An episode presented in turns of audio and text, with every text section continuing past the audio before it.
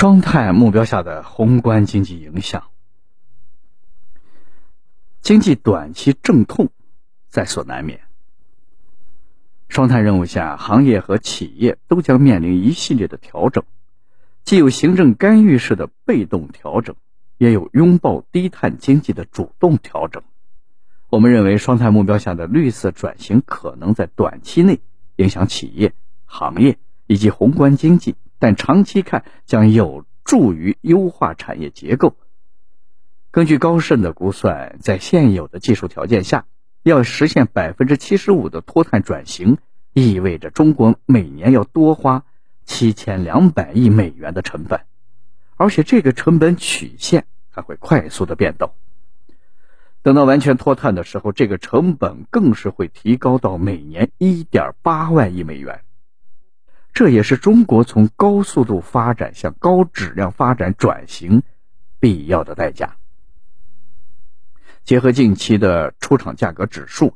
我们可以发现屡创新高的 PPI 指标，一方面是由疫情导致的全球供需错位推动，但另一方面也和国内在双碳任务下的主动供给约束有一定的关系。当需求相对恒定的时候，如果边际上对钢铁、煤炭等生产资料进行限产，就会推升通货膨胀。中国今年百分之六以上的经济增速目标定的并不高，看似保守，但实则是基于长远的考虑。一方面，今年的目标是防风险重于稳增长；另一方面，是为了较好的衔接明年乃至。未来几年的经济发展目标，同时为经济结构性升级预留空间，而这预留的空间很大程度上是为双碳目标下行业和企业转型可能引发的经济短期下行风险提供缓冲。明年经济稳增长的压力依然很大，同时双碳任务需要持续的推进，而低碳化转型是个长期的过程。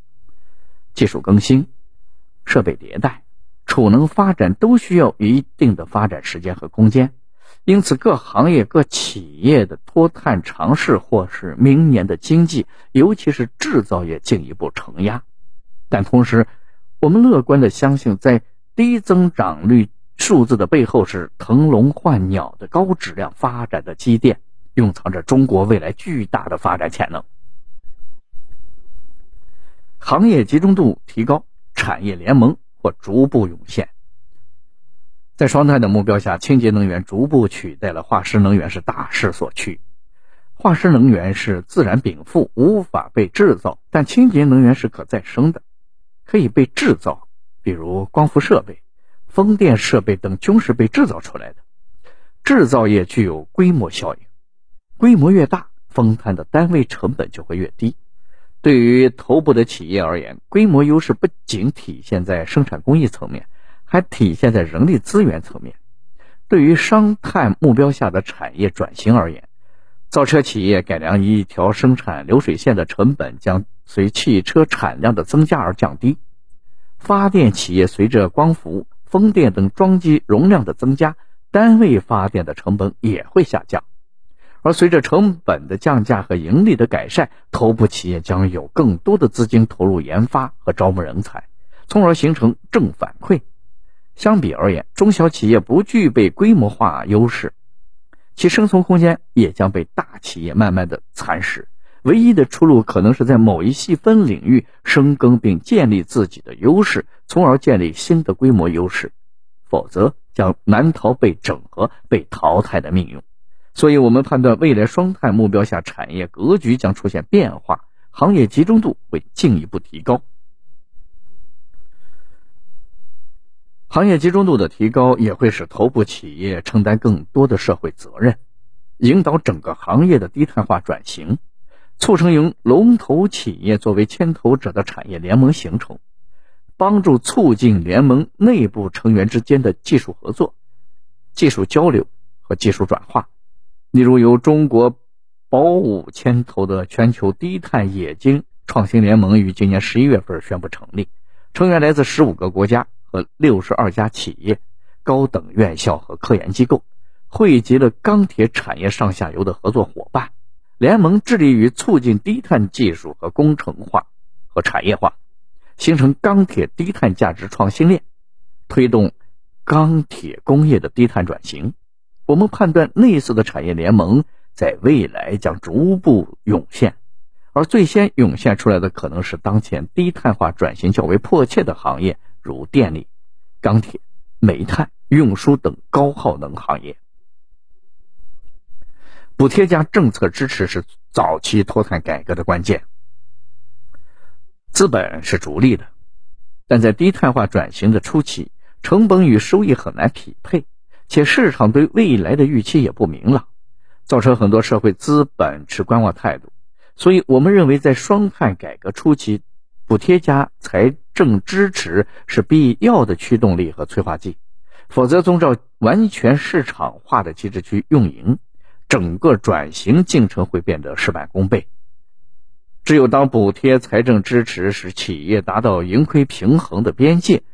社会资本才会涌进去。并助推产业加速成长。此外，低碳转型还涉及外部性概念，即企业生产的利润独享，而生产过程中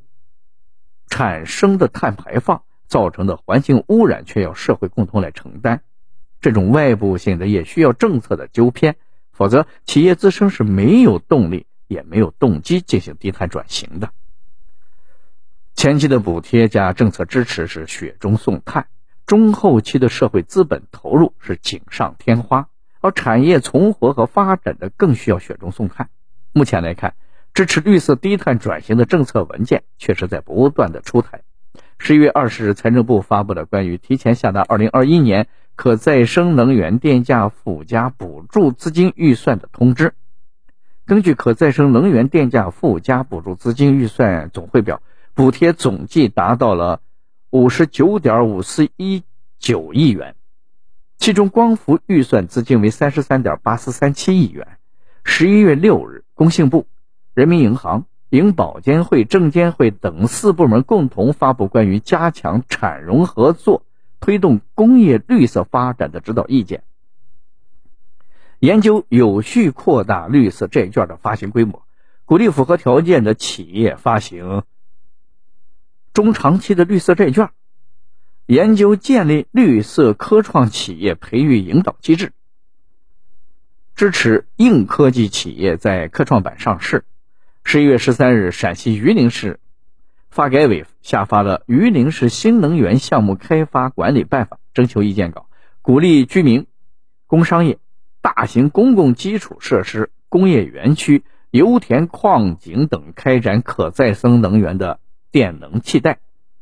鼓励已建成的光伏项目在不断家用地的基础上进行升级改造，提高发电效率。超出原备案容量部分按新建项目对待，优先申报。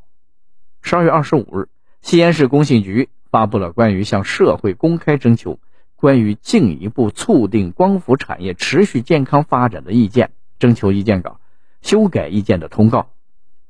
文件指出，对于二零二一年一月一日至二零二三年十二月三十一日期间建成并网且符合国家和行业标准的分布式光伏项目，自并网次月起给予投资零点一元每千瓦时的补补贴，连续补贴五年。十二月十一日，全国发展和改革工作会议强调，要充分发挥某电煤电油。气用保障工作部协调机制的作用，做好煤炭、电力、天然气等供应的保障，先立后破，有序的进行能源结构的调整和优化，积极推进以沙漠、戈壁、荒漠地区为重点的大型风电、光伏基地的建设，继续发挥传统能源，特别是煤炭、煤电的调峰和兜底。保供作用，我们预计此类的政策文件会伴随着双碳改革的持续推进而不断的推陈出新，并且政策的内容会根据发展的不同阶段以及不同阶段的要求而达成目标来进行相对的调整，但整体上易松难紧。防范风险外溢，建立长效机制。三零六零的双碳目标虽然时间紧、任务重，但也需要循序渐进，建立长效的机制。碳减排的过程也是中国经济增长动能的转换过程。若传统经济模式压缩，而新经济模式没能顺利的接棒，便会带来各种风险。因此，在低碳转型的过程中，要谨防风险外溢。中央多次强调，要防止运动式的减排的目的也在于此。以高耗能产业为例，若只是强调去产能而罔顾宏观经济的承接能力，那么可能会带来一系列的问题。例如职工的下岗问题，以及由此而引发的巨额失业金问题；又比如，在经济面临下行压力的背景下，国有资产缩水是否可以接受等等。如前所述，在双碳目标下，必然会伴随着由于改革摸索过程中带来的经济下滑、失业增加等短期冲击，而建立健全长效机制，可以缓解或者减轻。短期冲击带来的阵痛，例如汽车的发明使大批的马车夫失业，但同时也创造了大量的汽车驾驶员的就业岗位。同样，在低碳转型的过程中，传统高耗能企业可能会大量的裁员，但与此同时，清洁能源领域会出现大量的就业机会。但是，失业人群短期内可能无法胜任新增岗位的就业要求，造成结构性失业。这就需要建立长效机制。来对这类群体进行再就业培训，提升其业务水平，满足新的岗位要求。同时，在企业层面，也需要建立相关的投融资长效机制。投资端，ESG 概念日益盛行，不少投资机构都建立了 ESG 负面投资清单，这对于及早实现低碳转型的企业无疑是福音。随着资本的涌入。企业会发展的更快更好，并通过估值和股票的上升回馈投资者，从而形成良性的循环。融资端同样需要建立相关的金融支持和长效机制，包括政策性银行的信贷倾斜、贷款贴息政策、财税优惠政策等等，出口退税，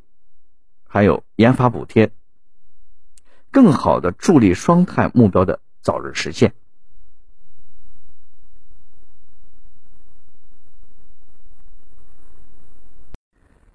全球的清洁能源设备需求或为我国制造业带来巨大的增量。伴随着越来越多的国家或地区承诺加入碳中和目标，全球相对于清洁能源设备的资本开支也急剧的攀升。据 IEA 的测算，二零一六年到二零二零年间，全球在碳中和领域的年均投资规模突破了两万亿元。二零三零年年均投资规模需要达到五万亿美元，而我国在清洁能源基础设施领域具有着相对的优势。在经历数十年的发展之后，中国已经从过去的三来一补的局面转变成了现今能源设备的大国。据黄奇帆教授的统计，全世界去年使用的清洁能源装备，不管是风电、水电还是光伏装备材料，有百分之六十到七十。相关的采购来源于中国，中国市场上占有率高达百分之七十左右。根据国际能源署在二零五零年零排放的预测，二零五零年清洁能源在全球电力结构中的占比将达到百分之九十以上，其中风能和太阳能、光伏合计占比要近百分之七十，而目前风能、太阳能的占比仅百分之十左右。因此，未来清洁能源设备具有巨大的成长空间，而我国凭借着技术的优势、规模优势，无疑将在整个资本开支链条上承担着重要的角色，并给国内相关的制造业带来巨大的增量。风险提示：政策超预期，运动式减碳技术和成本的瓶颈长期存在。